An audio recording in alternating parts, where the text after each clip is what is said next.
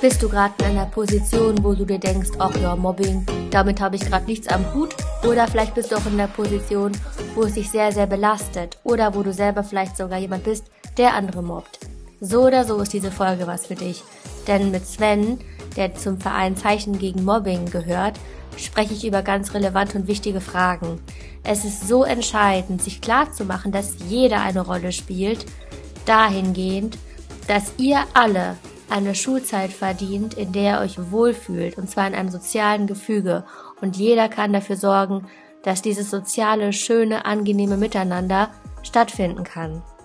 Daher diese Folge. Wir sprechen über die Fragen, was Mobbing überhaupt ist, ab wann man davon sprechen kann, wie jeder dazu beitragen kann, dass die Atmosphäre gut ist und warum Gewalt nicht nur körperlich sein kann und vieles mehr. Wie du mit Sven in Kontakt treten kannst und generell mit Zeichen gegen Mobbing kannst du in den Shownotes nachlesen. Da ist die Internetpräsenz verlinkt und der Instagram-Kanal, wenn du weitere Fragen hast, an die altbekannte Adresse. Ich wünsche dir ganz viel Freude beim Zuhören. Herzlich willkommen, Sven. Vielen, vielen Dank, dass du Gast bist. Und zu Beginn würde ich super gern hören, wer bist du eigentlich? Magst du dich kurz vorstellen? Ja, erst einmal vielen herzlichen Dank, dass ich heute bei dir im Podcast dabei sein darf. Vielleicht kurz zu mir. Mein Name ist Sven Hilbert. Ich bin 23 Jahre jung, äh, komme aus der Nähe von Hannover und studiere zurzeit in Göttingen Gymnasiallehramt, Deutsch und Politik. Und ähm, ja, bin, bin seit Ende 2017 Teil des Vereins Zeichen gegen Mobbing und freue mich sehr, heute sozusagen unseren Verein äh, in deinem Podcast zu vertreten. Cool. Habt ihr schon mal ein Podcast-Interview gegeben? Irgendwo bestimmt, oder? Ja, mhm, ja. ja. Also für mich ist tatsächlich ein Debüt sozusagen in, in Podcast-Form. Also so, so Videos gedreht schon mal öfter, aber Podcast-Form tatsächlich äh, eine Premiere. Aber ich freue mich auf jeden Fall sehr darauf. Voll cool, dann fühle ich mich auch ein bisschen geehrt. Sehr schön.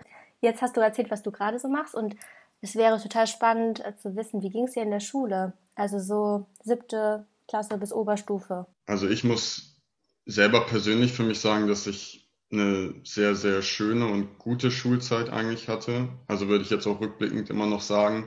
Und, und häufig sagt man sich ja auch so, man, man nimmt das gar nicht so wahr, wie, wie gut eigentlich auch die Schulzeit ist, weil danach dann vielleicht einige Dinge doch auch eher schwieriger werden. Aber ja, ich, ich hatte keine Probleme, was, was Schulstoff angeht oder auch, auch mit der Klasse oder ähnlichem. Ja, war ich eigentlich immer in der Schule sehr zufrieden. Super, schön zu hören. Und das Thema Mobbing, dafür interessierst du dich ja jetzt auch besonders. Wie kam es denn dazu, dass du irgendwie so dachtest, boah, das ist etwas, wo ich irgendwie mehr eintauchen mag und einen Beitrag leisten möchte? Ja, es kam eigentlich immer im Studium, ähm, dass ich gemerkt habe, dass eben solche, solche Themen auch wie, wie das Miteinander in der Schule, äh, Themen, Themen wie Gewalt und Mobbing nicht wirklich zum Thema gemacht werden und eigentlich nur Randthemen bilden. Und das fand ich einfach sehr, sehr schade. Und dann ja eben noch über persönliche Kontakte hat sich halt sozusagen diese äh, ja der Kontakt damals eben auch zu, zu Zeichen gegen Mobbing ergeben. Und ich habe es da eben zum einen ja als Möglichkeit gesehen, mich näher mit diesen Themen zu beschäftigen, weil ich es einfach etwas ganz Wichtiges finde, dass äh, ja Kinder und Jugendliche eben einfach eine, eine schöne Schulzeit verbringen können. Und eben auch als Möglichkeit gesehen, sozusagen Praxiserfahrungen in der Schule ähm, zu machen und sozusagen dort Workshops zu geben und eben auch nicht nur mit Schülerinnen und Schülern zusammenzuarbeiten, sondern auch mit Lehrkräften und Eltern beispielsweise. Und daraus konnte ich einfach schon ganz, ganz viele Dinge auch für mich persönlich ziehen. Ja, da sprichst du mir aus der Seele. Mir liegt es auch so am Herzen, dass genau was du sagst, dass Schülerinnen und Schüler einfach eine schöne Schulzeit verdient haben oder so schön wie es geht. Und das heißt ja nicht, dass man sich mit allen immer total Best Friends gut verstehen muss. Ne? Das ist ja auch so ein bisschen wie so eine Art Beruf, die man ausübt als Schülerin oder Schüler. Aber trotzdem dieses respektvolle, dieser respektvolle Umgang, der ist mir so wichtig. Und dann wollen wir mal direkt eintauchen in dieses Thema Mobbing. Ab wann kann man denn vom Mobbing überhaupt sprechen? Oder vielleicht ganz grundlegend vorab, was versteht man überhaupt darunter unter Mobbing? Ja, das ist eine sehr, sehr gute Frage. Ähm, grundsätzlich kann man erstmal festhalten, dass es keine wirklich festgelegte Definition von Mobbing gibt. Das heißt, wenn, wenn man jetzt ähm, ja, im Internet danach suchen würde, würde man unterschiedliche Definitionen finden. Wir am Verein arbeiten, um es relativ einfach zu erklären mit vier Bedingungen, die gleichzeitig gegeben sein müssen, um eine Mobbing-Situation von einer Streit- oder Konfliktsituation abzugrenzen. Die erste Bedingung ist das Kräfteungleichgewicht, das zum einen physischer, aber auch psychischer Art bestehen kann. Das heißt, es kann dadurch gegeben sein, dass eine Person größer oder stärker ist als eine andere Person, dadurch, dass eine Person aber möglicherweise auch besser angesehen ist in einer Gruppe oder Klasse, ähm, intelligenter ist oder eben auch, dass viele Personen gegen eine Person stehen. Dann die zweite Bedingung ist die, die Dauer. Das heißt, dass ja diese Gewaltübergriffe, die eben innerhalb dieser Situation stattfinden, äh, nicht nur über einen kurzen Zeitraum stattfinden, sondern über, auch über eine gewisse Dauer. Da sprechen wir halt im Verein von mindestens einem Monat, über die diese Gewaltübergriffe eben stattfinden müssen. Äh, ganz eng damit verknüpft ist eben auch die dritte Bedingung der Häufigkeit. Das heißt, das Ganze findet nicht nur über einen längeren Zeitraum statt, sondern eben auch ähm, ja, gehäuft. Da sprechen wir von mindestens einem Gewaltübergriff pro Woche, um sozusagen von Mobbing zu sprechen. Und die letzte und vierte Bedingung ist die der Hilflosigkeit, die eben auch ganz eng mit dem Kräfteungleichgewicht verknüpft ist. Das heißt, ähm, ja, die von Mobbing betroffene Person hat einfach alleine nicht mehr die Möglichkeit, erfolgreich aus dieser Situation herauszutreten hm. und sie zu lösen. Hm, du hast es gesagt, Gewaltübergriffe. Was zählt alles dazu? Bei Gewalt hat, hat man ja manchmal ein bestimmtes Bild vor Augen. Was ja. sind so Gewaltübergriffe? Ja, ganz, ganz stark hat man da, glaube ich, ein Bild vor Augen. Also wir machen das auch gerne, wenn wir in, in Schulklassen sind und dann auch eben mit Gewalt gerade einsteigen, darüber zu sprechen, an was denken gerade auch Jugendliche oder auch Schülerinnen und Schüler eigentlich an erstes, wenn sie, wenn sie den Begriff Gewalt hören und dann denken natürlich fast alle eigentlich an, an körperliche Dinge. Das heißt an körperliche Gewaltformen wie, wie Schubsen, Treten, Schlagen. Aber es gehört eben noch viel mehr dazu. Gerade wenn wir von Mobbing-Situationen sprechen, äh, sind es viel mehr die, die seelischen Gewaltformen, die eben deutlich häufiger auftreten, weil sie eben auch deutlich verdeckter stattfinden können. Das heißt, unter seelische Gewalt zählen alle Dinge wie wie Beleidigungen, wie Ignorieren, Ausgrenzen von, von Personen oder eben auch das Nachäffen, das ähm, Beschädigen oder Wegnehmen von, von Eigentum anderer Personen. Das heißt, ja, gerade diese seelischen Gewaltformen sind eben auch relativ breit gefächert, aber gerade eben auch, ja, die Gewaltform, die sozusagen gerade in Mobbing-Situationen eben auch auftritt. Mhm, ja.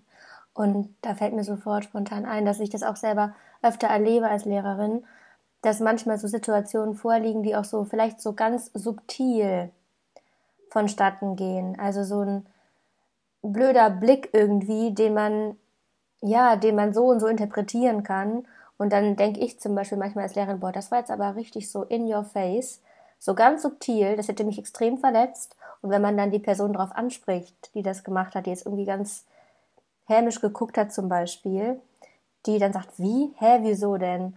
Oder es war vielleicht nicht so gemeint. Ne? Das ist wirklich schwierig und diese Gewaltübergriffe an sich, so wie du es beschreibst, die sind wahrscheinlich super, super breit gestreut und jeder kann es anders interpretieren, was das irgendwie auch sehr schwer greifbar macht, oder?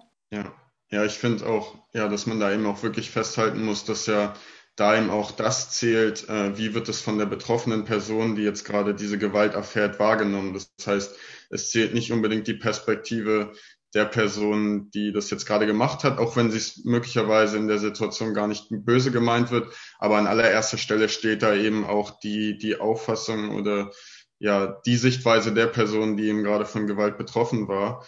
Und ähm, ja, deswegen kann es eben auch wichtig sein, möglicherweise solche Dinge dann eben auch mal anzusprechen. Ähm, wenn man sich gar nicht sicher ist, wie eine andere Person das vielleicht gemeint ist und vielleicht auch noch gar nicht so eine festgefahrene Situation besteht, ähm, ja, weil eben möglicherweise das, das der Gewalt ausführenden Person möglicherweise gar nicht so bewusst war und dann sozusagen auch ja die Möglichkeit zu geben, seiner oder die eigenen Gefühle, die man eben in dieser Situation hatte, sozusagen so ein bisschen zu spiegeln und verständlich zu machen. Oh ja, genau. Das ist wahrscheinlich auch sehr, ja, sehr verknüpft mit, dass man sich überwinden muss, vielleicht auch an der einen oder anderen Stelle. Ne? Da kommen wir, glaube ich, gleich noch ein bisschen genauer zu. Hm, vielleicht noch ganz kurz zu dem allgemeinen Mobbing-Begriff an sich. Wir haben schon eben im Vorgespräch darüber gesprochen, dass man klassischerweise auch, das lernen Schüler tatsächlich auch in, in der Schule im Unterricht, ähm, dass es so Rollen gibt wie Täter, Opfer, Mitläufer und so. Aber du hast gesagt, dass ihr diese Begriffe gar nicht so sehr verwendet. Wieso nicht? Oder wo, wie ja. formuliert ihr das?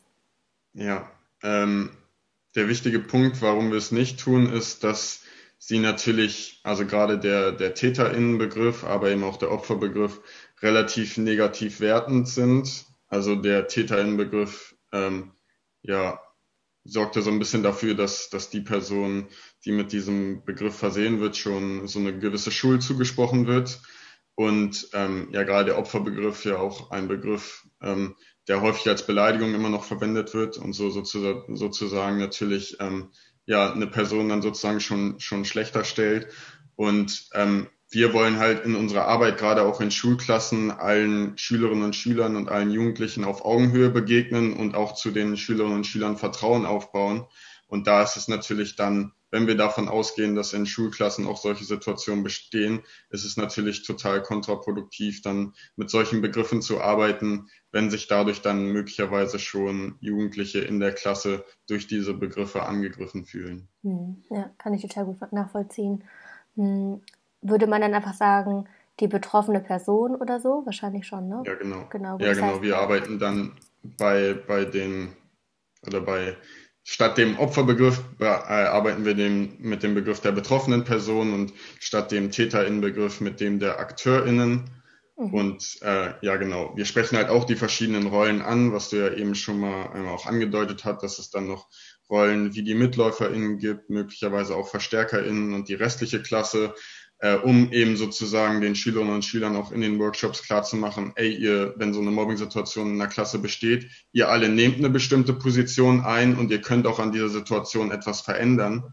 Ähm, das ist meistens in den Workshops eben auch ein ganz wichtiger Punkt.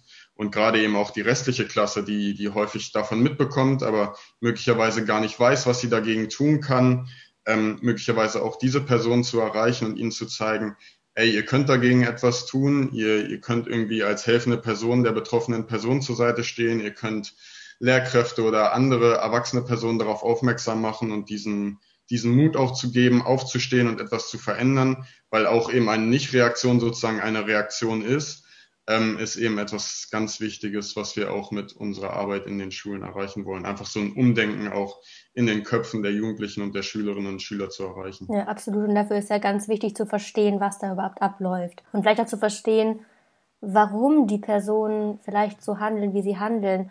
Hast du da irgendwie schon mit, mit welchen sprechen können, die selber mal irgendwie ja, AkteurInnen waren und die irgendwie gesagt haben, ja, aus dem und dem Grund?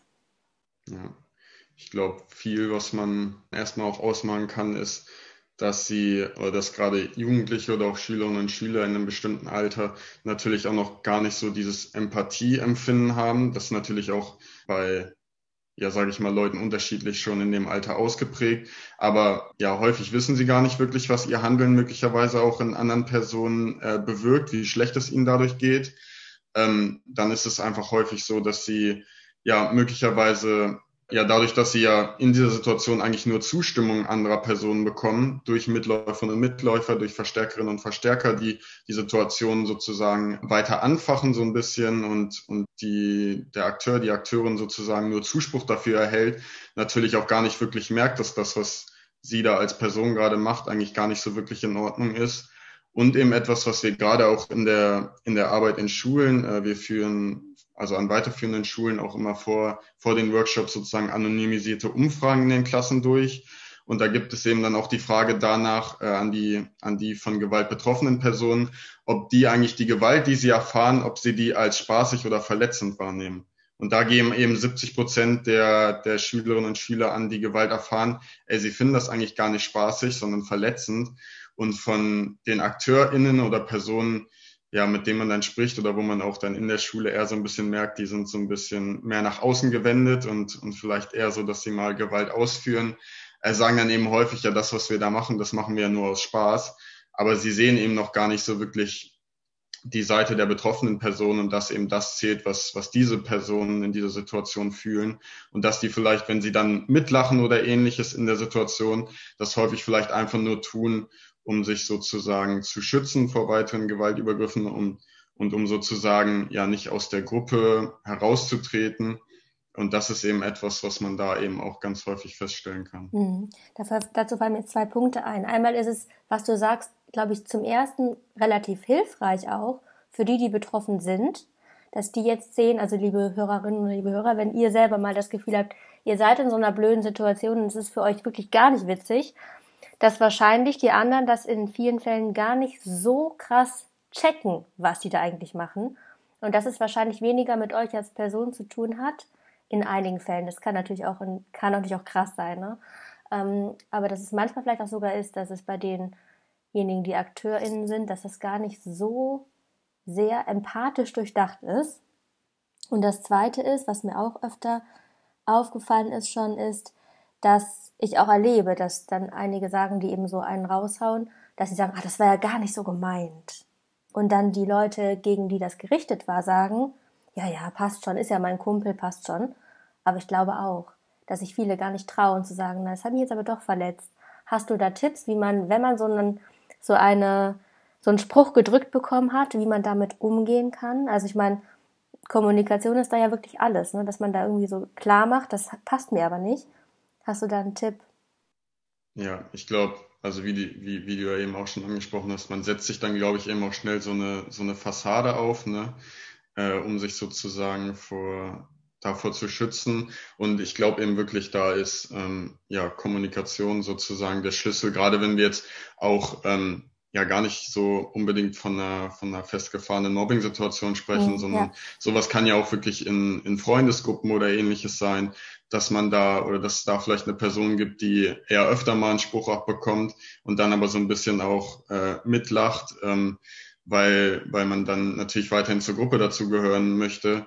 Ähm, da dann möglicherweise auch einfach den, den Mut als Person zu haben, das in der Gruppe oder mit dem Freund oder der Freundin, die das eben gerade betrifft, sozusagen in einem ruhigen Moment mal anzusprechen. Denn ja, irgendwann sollten Freundschaften dann, denke ich, auch so aufgebaut sein, ähm, dass man darüber sprechen kann, über die eigenen Gefühle und da sozusagen einfach den Mut aufzubringen. Und ich glaube, in solchen, gerade in solchen Situationen ist es dann eben auch so, dass dass möglicherweise die andere Person das dann wirklich auch eben gar nicht so wahrnimmt, dass das für mich dann gerade vielleicht eben auch verletzend war oder häufiger verletzend ist, weil ich ja mit diesem Mitlachen oder ähnlichen dann sozusagen ähm, ja das auch gar nicht aussende, dass das für mich vielleicht gerade verletzend war. Ja, stimmt. Das heißt, wir sind gerade wirklich so ein bisschen in die Schiene, Schiene gegangen, weg von einer konkreten Mobbing-Situation auch so zu einem ja, was im Freundeskreis passiert, ne? Ja, genau. Aber ich denke, das ist ja auch was, was ganz Wichtiges. Also uns geht es ja nicht nur darum, ähm, ja, sage ich jetzt mal, nur, nur über das Thema Mobbing zu sprechen, sondern uns geht es ja im,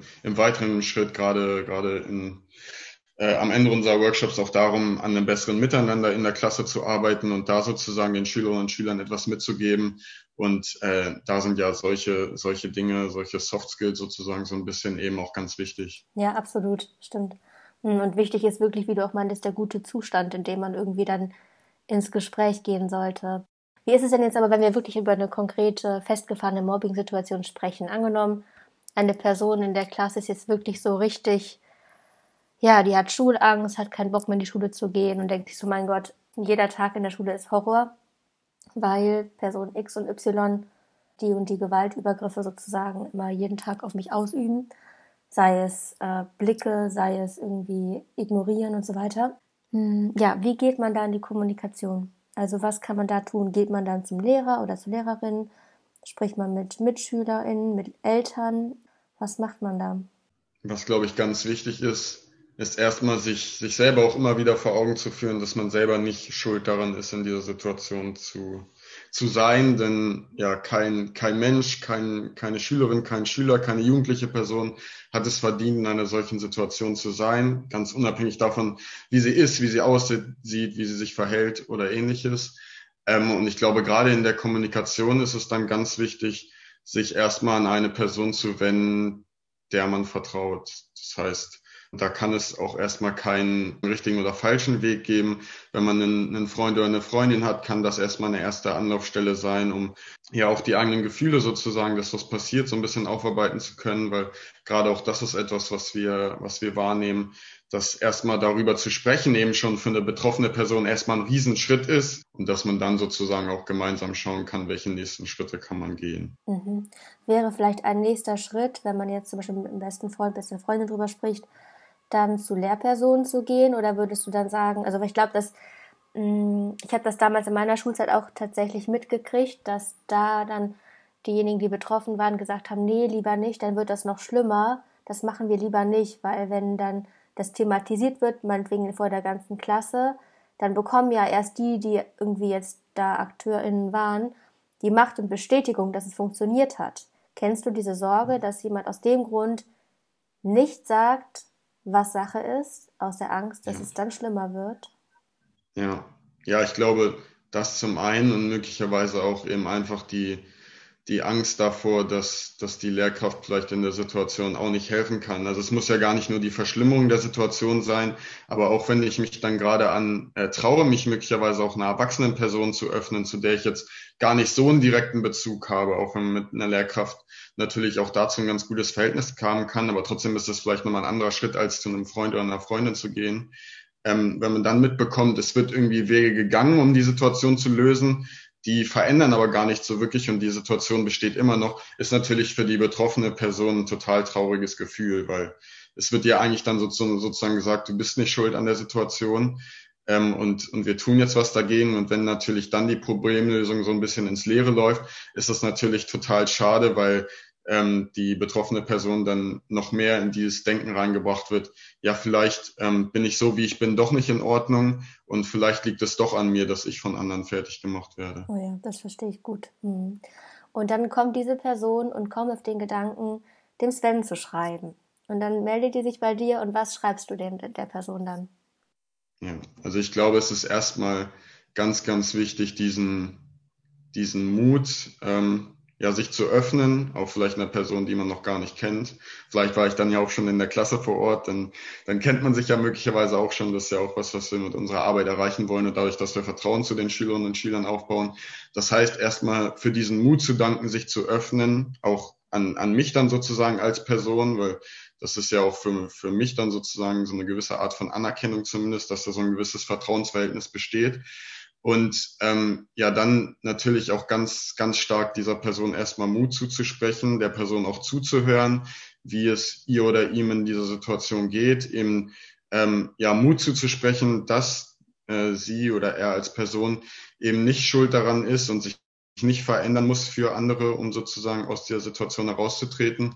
Und ja, dann im nächsten Schritt auch gemeinsam darüber zu sprechen, welche Wege können wir jetzt möglicherweise gemeinsam gehen, um sozusagen diese Problemlösung anzugehen. Aber da ist eben auch in unserer Arbeit ganz wichtig, dass wir immer sozusagen auch im Einverständnis mit dem Schüler, mit der Schülerin arbeiten. Denn es wird nur ein Weg erfolgreich sein, den die Person eben gerade auch mitgehen möchte. Wenn man sozusagen gegen den Willen der jugendlichen Person, des, des Schülers oder der Schülerin arbeitet, kann man eigentlich relativ klar davon ausgehen, dass diese Problemlösung auch nicht erfolgreich sein wird. Mhm. Kann man denn dir einfach schreiben? Also könnte ich jetzt, im, wenn wir jetzt hier im Podcast sprechen und du bist ja doch ein bisschen weiter weg von wahrscheinlich von Schülern aus meiner Schule, aber vielleicht auch von anderen, die jetzt zuhören, ähm, macht ihr so Online-Coaching, sag ich mal?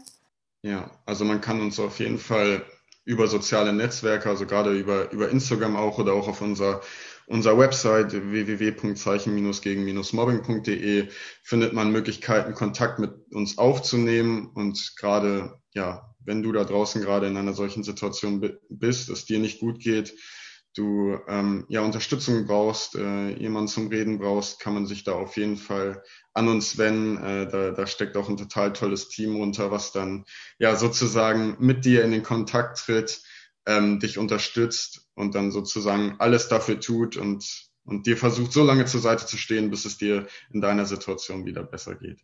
Cool. Da geht mir das Herz auf. Finde ich total schön, was ihr macht. Richtig cool. Ja, ich wünsche mir, dass euer Team noch ganz, ganz doll weiter wächst. ähm, jetzt haben wir ganz viel darüber gesprochen, was Betroffene machen können. Und wenn man jetzt aber auch Zeuge oder Zeugin wird von so einer Situation, und selber aber auch Sorge hat, dass man dann selber so reinrutscht und dass man selber dann derjenige oder diejenige wird, die dann betroffen wird oder die irgendwie dann, ähm, sagen wir, fertig gemacht wird. Was kann man da tun? Also was würdest du diesen Personen raten? Sollen die sich dann ähm, an die betroffene Person richten, also diese Zeuginnen, Zeugen?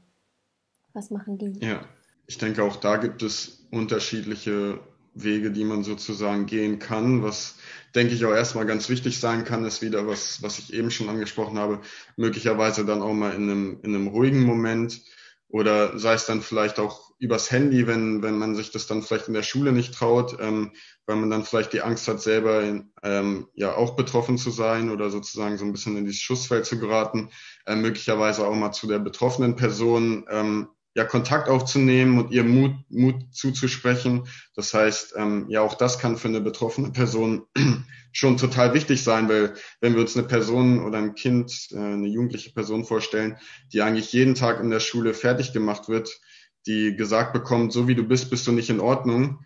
Ähm, wenn die dann mal ehrlich von jemandem auch aus der Gruppe, aus der Klasse gesagt bekommt, ey, das, das was andere da erzählen, das, das sehe ich absolut nicht so, das ist eigentlich total der Mist ähm, dann kann das für diese Person schon total hilfreich sein. Und ein Schritt kann natürlich möglicherweise sein, ja, auch andere Personen möglicherweise aus der Klasse. Man bekommt ja von dieser Situation mit, wo man weiß, dass die äh, ja vielleicht auch gar nicht so wirklich an dieser Situation beteiligt sind und vielleicht auch, wo man denkt, ja, denen ist eigentlich ein gutes Miteinander vielleicht auch wichtig, die kennt man ganz gut die vielleicht auch mit darauf anzusprechen, um sozusagen gemeinsam dann der betroffenen Person helfen zur Seite zu stehen, um sozusagen so ein bisschen auch diesem Kräfteungleichgewicht, was wir bei den Bedingungen schon mal angesprochen haben, um dem sozusagen entgegenzuwirken und eben auch ein Gang ja sozusagen zu einer erwachsenen Person, um ja die darauf aufmerksam zu machen, kann natürlich auch ein Weg sein. Aber auch da kann es natürlich, wenn man vorher schon mal zu der betroffenen Person auch Kontakt aufgenommen hat, dass man das dann möglicherweise auch zusammen im Einvernehmen machen kann und sozusagen ja vielleicht da auch dann die Hilfe anbieten kann, wenn man diesen Schritt dann schon gegangen ist und mit der betroffenen Person darüber gesprochen hat, äh, dass es eben auch total hilfreich sein kann, sich einer erwachsenen Person, einer Lehrkraft oder vielleicht einer anderen Hilfestelle an der Schule, sich dort ähm, eben zu melden, dass man dort ja auch Unterstützung anbieten kann. Ey, wenn du Hilfe brauchst, dann begleite ich dich da vielleicht auch in ein solches Gespräch.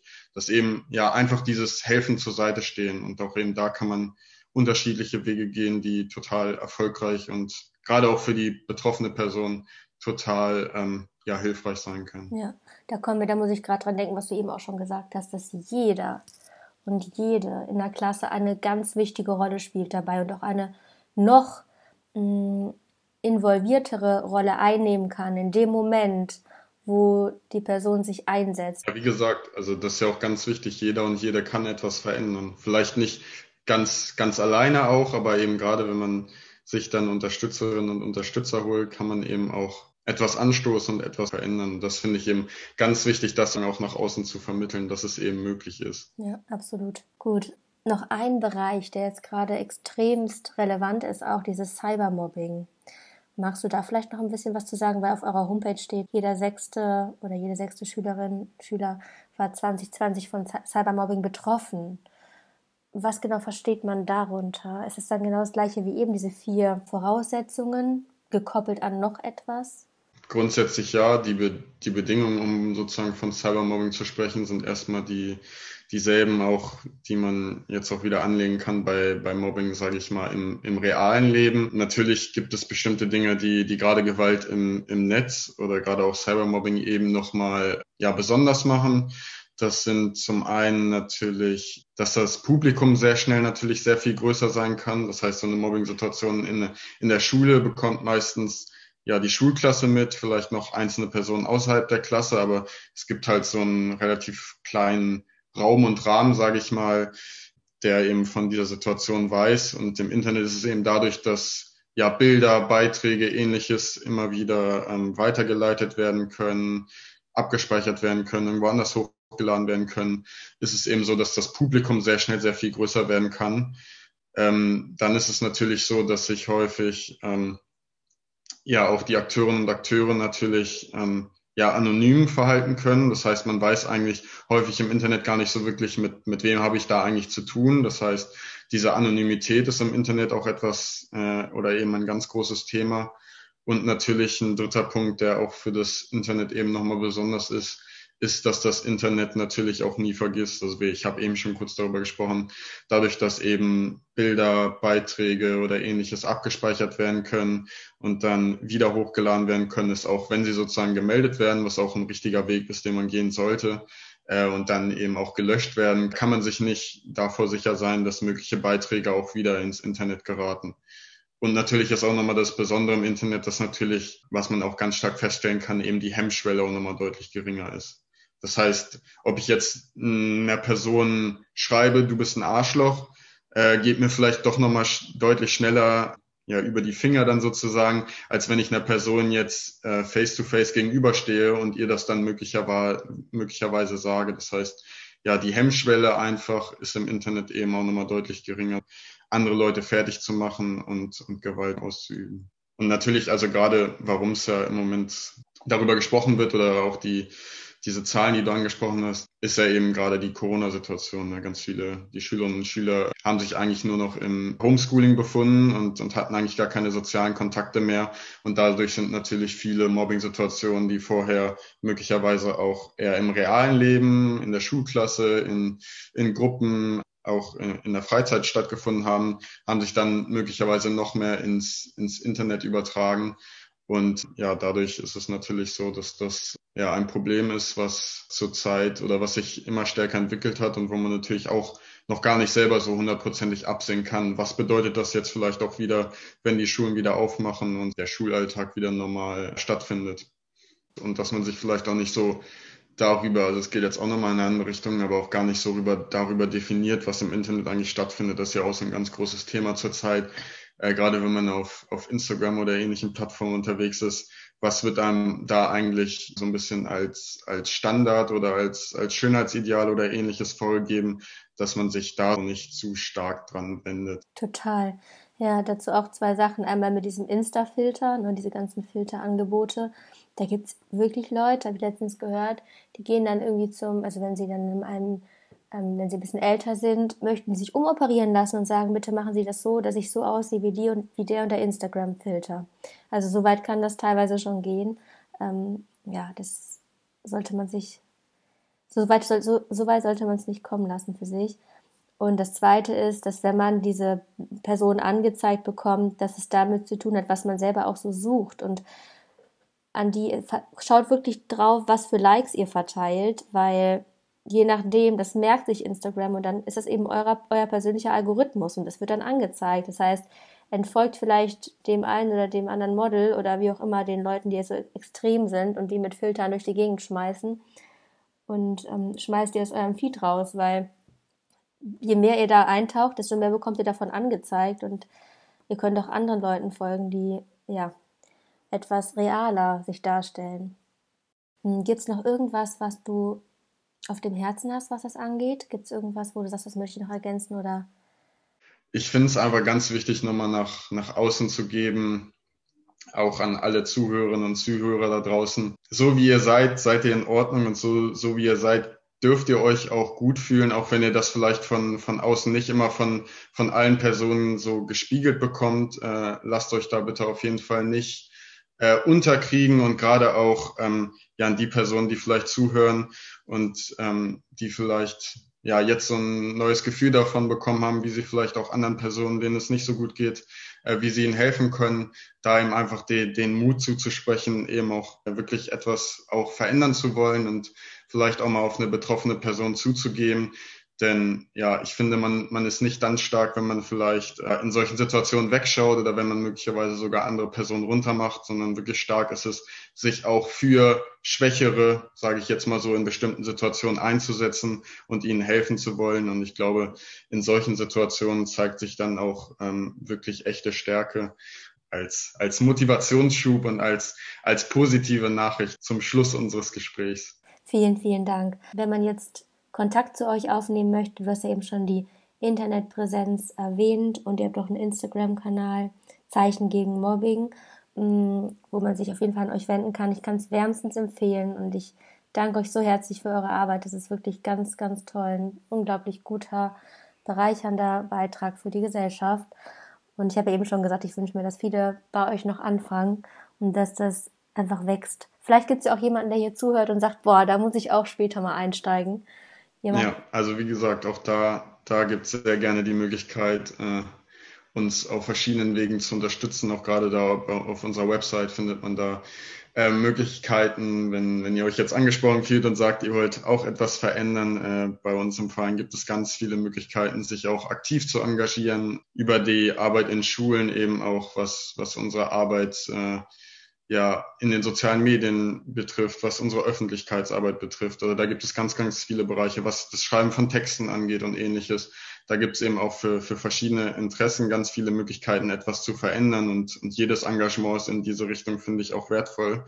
Das heißt, äh, wenn du dich da draußen jetzt angesprochen fühlst und vielleicht für dich noch ja, ein Ehrenamt suchst, etwas, eine Möglichkeit, etwas Positives für die Gesellschaft zu bewirken, gibt es da eben auch die Möglichkeit, sozusagen mit uns in Kontakt zu treten und möglicherweise ja, Mitglied auch unseres Vereins zu werden und aktiv etwas zu verändern. Vielen Dank, Sven.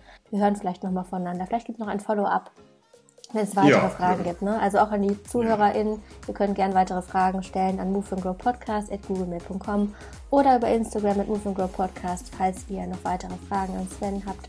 Wir freuen uns mega von euch zu hören und zu lesen und wünschen euch einen wunderschönen Tag weiterhin. Vielleicht möchtest du dich auch engagieren bei Zeichen gegen Mobbing und hast Bock drauf.